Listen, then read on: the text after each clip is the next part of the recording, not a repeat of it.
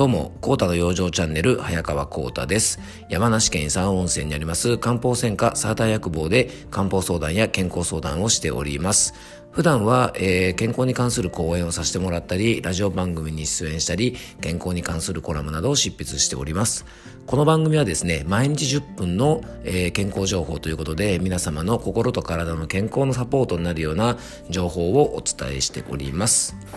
さてですね、先日あの、ハンドクリームの塗り方を、えっと、ツイッターとかですね、インスタでアップしたら結構反響をいただいて、えっと、びっくりしました。あの、たくさんの方にね、見ていただいて本当にありがとうございます。で、えっと、今ですね、こういったあの、アルコール消毒をたくさん使うことによって手荒れが増えているのと同じようにですね、えー、今非常に増えているお悩みがあります。それがね、マスクニキビですね。マスクを長時間使うことによって肌の状態が悪くなってしまい、ニキビが出やすい状態になっている方が非常に多いです。実際ですね、僕のお客様でも新型コロナウイルスの影響でマスクをし始めてからニキビが結構増えちゃったっていう方がね、少なくないんですね。で、これもですね、直接ね、アルコール消毒で手荒れが増えたのと同じように、直接ですね、コロナウイルスの影響というわけではないんですが、やっぱね、付随して起こるような体のトラブルですので、ぜひですね、皆さんご注意いただきたいと思います。ニキビのケアもやっぱりね、基本はね、スキンケアです。で、長時間のマスクの着用によってですね、肌の環境が悪くなったりとか、いつも以上にですね、しっかりね、洗顔を行ったりとか、マスクを外して合間合間にですね、えっと、肌のお手入れ、スキンケアするなどですね、ニキビ対策の方もぜひしっかりとしていただきたいと思います。えー、ニキビはですね、中医学では出る場所によって体の弱りも教えてくれるなんて言います。えー、ニキビの場所によって体の弱りが分かりますよという内容については、えー、っと、以前のですね、こちらの番組でも、えー、お話ししてますので、えっと、よかったらバックナンバーを聞いてみていただけたらと思います。で、ちょっとですね、話が変わっちゃうんですが、昨日はですね、僕初めて、えっと、オンラインによる健康セミナーを、えー、開催しました。あ、えっと、この番組が流れる日だから、えっと、おとといですね、えっと、金曜日の夜に行いました。でね、テーマは、春に弱りやすい自律神経とストレスケアという内容だったんですが、あのー、完全にオンラインだけでやるセミナーはですね、えっと、初めてだったので、なかなかね、最初はね、勝手がつかめなかったんですが、あのー、参加していただいた方のね、ご協力でなんとかね、無事に終えることができました。えー、参加していただいた皆さんにね、この場を借りてお礼を申し上げたいと思います。えー、本当にありがとうございました。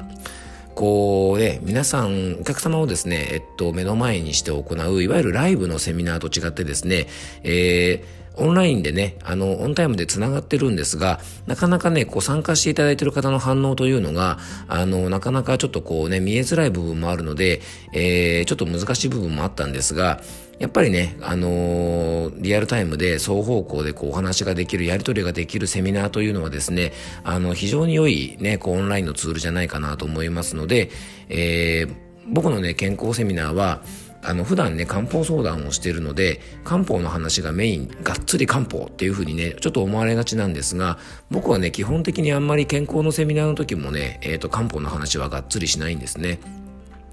この番組もですね、えっと、僕はあの漢方的な話もたまにするんですが、そんなにこうなんかいわゆる漢方漢方はしてないと思うんですね。あの、それっていうのもですね、えー、いわゆるですね、僕のお話の中心は体の仕組みっていうところから話すことが多いです。いわゆるこう生理学みたいなとこですね。アプローチしていってね、生理学みたいなところからアプローチをしていって、どうしたらね、その不調が起きるのかっていう理由をちょっとずつね、あの、わかりやすくお話しできればなといつも思ってます。で、生理学とか言っちゃうとね、ちょっと難しいイメージがあるかもしれませんが、簡単に言うと、体の仕組みってこんな風にできてるので、えー、そこがこんな風にバランスが崩れるとこういう症状が出てきちゃいますよねっていうようなことをですね意識してお話しするようにしています。原因がわかるとその対処法もわかりやすいですよね。なので、今後もですね、オンラインでのセミナーを続けていきたいなと思ってますので、えー、このコラムを読んだりとかですね、えー、っと、YouTube 見ていただいたりとかね、ポッドキャスト見ていただいたりとか、あの、聞いていただいた方がですね、もし興味持っていただけたら、あの、Twitter とかですね、えー、っと、インスタ等のですね、SNS なんかでも、開催の告知をしたいと思ってますので、えっと、ご参加いただけたらとても嬉しいです。で、今日のテーマなんですが、えー、今こそ家庭で中医学の知恵を生かそう、未病戦望ということで、えー、ちょっとこのテーマで今日はお届けしたいと思います。えー、現在ですね、新型コロナウイルスの影響で、なかなかね、ちょっと風邪をひいても病院に行けない、行きづらいっていう方が非常に増えており、漢方薬で対処したりとか、市販薬で対処したいという方が非常に増えています。えー、セルフメディケーションなんていう言葉をね、聞いたことがある方も多いと思います。このセルフメディケーションとは、自分自身で健康の管理をするっていうような意味合いがあります。で、このセルフメディケーション、ちょっとね、勘違いされやすいのが、自己判断で何でも解決するっていうわけではありません。えー、健康のことで何かあった時に、どういうところにどんな風に相談するべきなのか、どうするべきか、まあ、それをですね、正しく判断できる力を養いましょうということなんですね。で、今のようにですね、風邪をひくことに対して非常に多くの方がナーバスになっている時期、えー、中医学のですね、この魅力を知っておくとですね、非常に皆さんのこのセルフメディケーションの役に立つんじゃないかなと思って、今日はこんなテーマにしました。えー、日本にですね、この中医学っていうものを広めてくださった、えー、伝説の先生がいらっしゃるんですが、あその先生がおっしゃってたのがですね、すべての家庭に中医学をというような話をいつもされていたそうです。えー、全ての家庭の方が中医学の基礎をですね、ちょっと知ってるだけで病気が発生する確率が非常に低くなると思います。それは中医学の基本がですね、養生だからだと思います。要は体を養うことが基本だからだと思います。また、中医学にはですね、未病戦望という言葉があります。これは大きな病気になる前、病気の一歩手前を未病っていうふうにですね、考えて、その段階でしっかり体のケアをすることで、病気を未然に防ぐという考えです。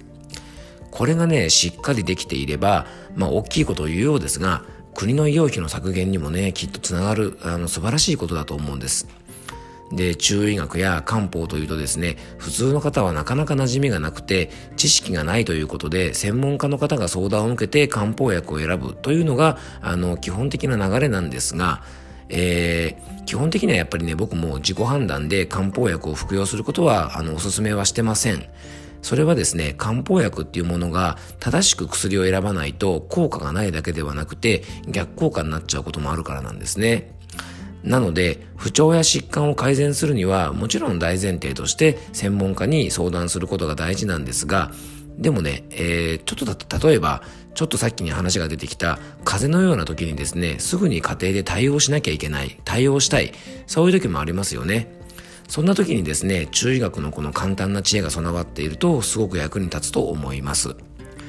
えー、例えばですね、風邪の時ですが、寒気がするような風邪なのか、それとも熱があって炎症が起きて痛みを伴うような風邪なのか、この2つを確認することは症状を見たりとか体調を見ることでご家庭の方でも可能判断が可能だと思います。例えば寒気がするような場合ね、あの風は、えー、よく有名なとこではね、葛根湯のような体を温める力を高めることで、えー、寒気をですね、体の外に追い出して、えー、風邪を治していくっていうようなものを使うのは決して間違ってはないと思います。まあ本当はね、細かく見ていくと、葛根湯ではない、もっと適したものがある場合がほとんどなんですが、まあとりあえずね、家庭の応急処置としては、寒気がした時に葛根湯みたいなものを使うというのは、ある程度正しい判断じゃないかなと思います。で、その代わり、すでにね、発熱があって、喉で炎症が起こしてて痛みがあって、寒気がしない、鼻水が黄色や緑のようにもう鼻炎がひどくなってる場合とかはですね、さっきお話ししたような、葛根湯みたいな体を温める薬を使うというのはどうでしょうか？まあ、すでにですね、熱が高くなっている時に体を温めるというのは、当然ですね、もうすでにね、炎症が起きているので、そこを温めたらですね、発熱とかもですね、もう変なし、こうね、熱すぎて発火しちゃうような恐れもありますよね。そういう時は、えー、例えば銀行さんのような体の熱を冷ましてくれるようなものをですね、とりあえずまず飲んでおいて、えー、様子を見たりとか、えー、その後ですね、きちんと専門家のところに相談するっていうのは間違ってない選択肢だと思います。